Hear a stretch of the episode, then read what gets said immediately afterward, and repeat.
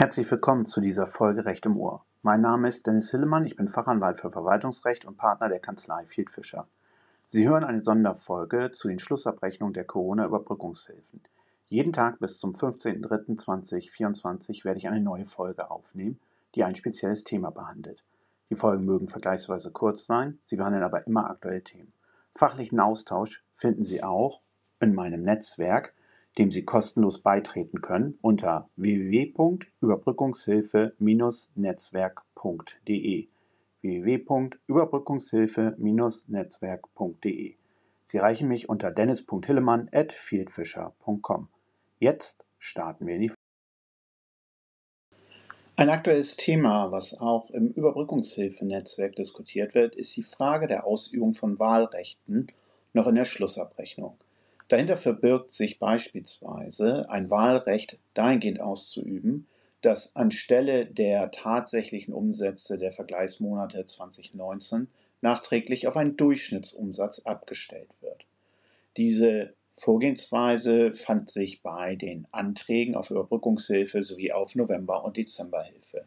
Es gibt auch verschiedene andere Wahlrechte, die nachträglich gegebenenfalls anders von den prüfenden Dritten ausgeübt werden sollen, zum Beispiel auch hinsichtlich der Frage des Hinzutretens einer Betriebsstätte. Schließlich gibt es auch noch Wahlrechte hinsichtlich des Beihilferahmens. Letzteres ist relativ unproblematisch. Die FAQ auch zu den Schlussabrechnungen sowie zu den Überbrückungshilfen legen fest, welche Beihilferahmen noch nachträglich verändert werden können. Viel problematischer ist dagegen der Umstand, wenn die prüfenden Dritten nachträglich noch um Wahlrechte beispielsweise hinsichtlich des Vergleichsumsatzes ausüben wollen. Diese Konstellation treffen wir heute sehr häufig und sie wird auch bereits lebhaft in dem Netzwerk unter www.überbrückungshilfe-netzwerk.de diskutiert.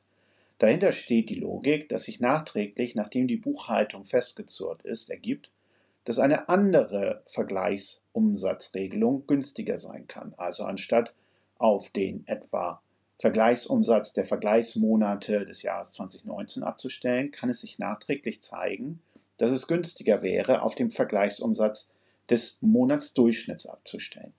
Hierbei ist festzustellen, dass die Bewilligungsstellen eine nachträgliche Ausübung des Wahlrechts, die nicht in den FAQ zur Schlussabrechnung erlaubt ist, ablehnen. Sie verweisen darauf, dass die FAQs zur Schlussabrechnung kein nachträgliches Wahlrecht zulassen und dass entsprechend insoweit bei einer Veränderung des Wahlrechts auch entsprechend ein Änderungsantrag bis zum 30.06.2022 hätte gestellt werden müssen. Eine Thematik ergibt sich hier auch beispielsweise bei den November- und Dezemberhilfen, bei denen etwa manchmal manche Steuerberater den November einen anderen Vergleichsumsatz gewählt haben, also zum Beispiel den Mo Vergleichsumsatz des Monats November 2019 und im Dezember dann den Jahresdurchschnitt gewählt haben.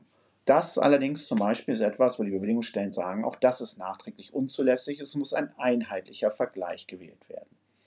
Viele Steuerberater sind komplett erschüttert, dass eine nachträgliche Ausübung des Wahlrechts nicht möglich sein soll. Sie verweisen auch im Netzwerk Überbrückungshilfe darauf, dass die FAQ das nie vorgesehen haben. Diesen Verständnis habe ich auch. Ich rate den Steuerberatern hier, entgegen der Praxis der Bewilligungsstellen, dieses Wahlrecht welches für den Mandanten positiv ist, auszuüben und in einem Begleitschreiben zu erklären, dass dieses Wahlrecht noch ausgeübt wird, mit Verweis darauf, dass die Schlussabrechnungen als Totalvorbehalt verstanden sind, worden sind, auch in den Bescheiden, und dass vor diesem Hintergrund auch das nachträgliche Wahlrecht noch ausgeübt werden kann. Die Bewilligungsstellen werden dann darauf verweisen, dass das nicht möglich ist und insoweit zu einer Korrektur der Schlussabrechnung auffordern. Sie sollten dann diese Korrektur der Schlussabrechnung vornehmen, gleichwohl aber in einem Begleitschreiben erneut darauf hinweisen, dass aus Ihrer Sicht die nachträgliche Ausübung des Wahlrechts möglich ist und insoweit die Bewilligungsstellen ja auch ihre Zahlen bei der Einreichung der Schlussabrechnung vorsehen. Die Bewilligungsstellen werden dann einen Bescheid erlassen. Nun ist es, liegt es an Ihrem Mandanten zu entscheiden, ob er dagegen Widerspruch oder Klage erheben wird. Sie als prüfender Dritter können dem Mandanten letztlich nur ermöglichen, dass er dieses Wahlrecht ausübt, dass sie die für ihn positiven Zahlen entsprechend darstellen und auf diese Weise versuchen, noch das Beste für ihren Mandanten tatsächlich herauszuholen. Mehr können sie nicht tun. Am Ende muss dann ihr Mandant entscheiden, ob er entsprechend hier in Widerspruch und Klage gehen wird.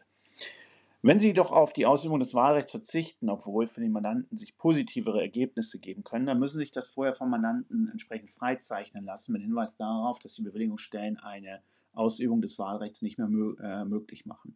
Denn ansonsten laufen Sie ja Gefahr, dass, wenn doch später zum Beispiel ein Gericht sagt, das Wahlrecht konnte noch ausgeübt werden, oder auch das BMWK noch einmal auf politischen Druck hin seine Meinung ändert, Sie ansonsten, da Sie es gerade nicht für Ihren Mandanten gemacht haben, in die Haftung gehen würden. Deswegen mein Tipp eben an Steuerberater und, und die gesamten prüfenden Dritten dort draußen. Üben Sie das Wahlrecht aus, tragen Sie für den Mandanten die positiven Zahlen ein und wenn diese positiven Zahlen für den Mandanten entsprechend so raus, äh, eingetragen sind und dann die Bewilligungsstelle sagt, das geht nicht, dann ändern Sie das und der Mandant hat dann die Möglichkeit später gegen einen Bescheid, der dann eben nicht die positivere Ausübung des Wahlrechts berücksichtigt, Widerspruch und Klage zu erheben. Bei großen Fällen, wo also hohe Summen im Spiel sind, würde ich auch empfehlen, einen Anwalt äh, entsprechend mit zu konsultieren, der hier entsprechend Ihnen hilft beim Schreiben des Begleitschreibens. Ich hoffe, dass Sie vor diesem Hintergrund entsprechend äh, etwas mitnehmen können aus dieser heutigen Folge und würde mich dann in Zukunft wieder mit weiteren Folgen bei Ihnen melden. Ihr Dennis Hillemann, Sie erreichen mich unter dennis.hillemann.fieldfisher.com oder aber auch im Netzwerk www.überbrückungshilfe-netzwerk.de. Bis morgen zur nächsten Folge.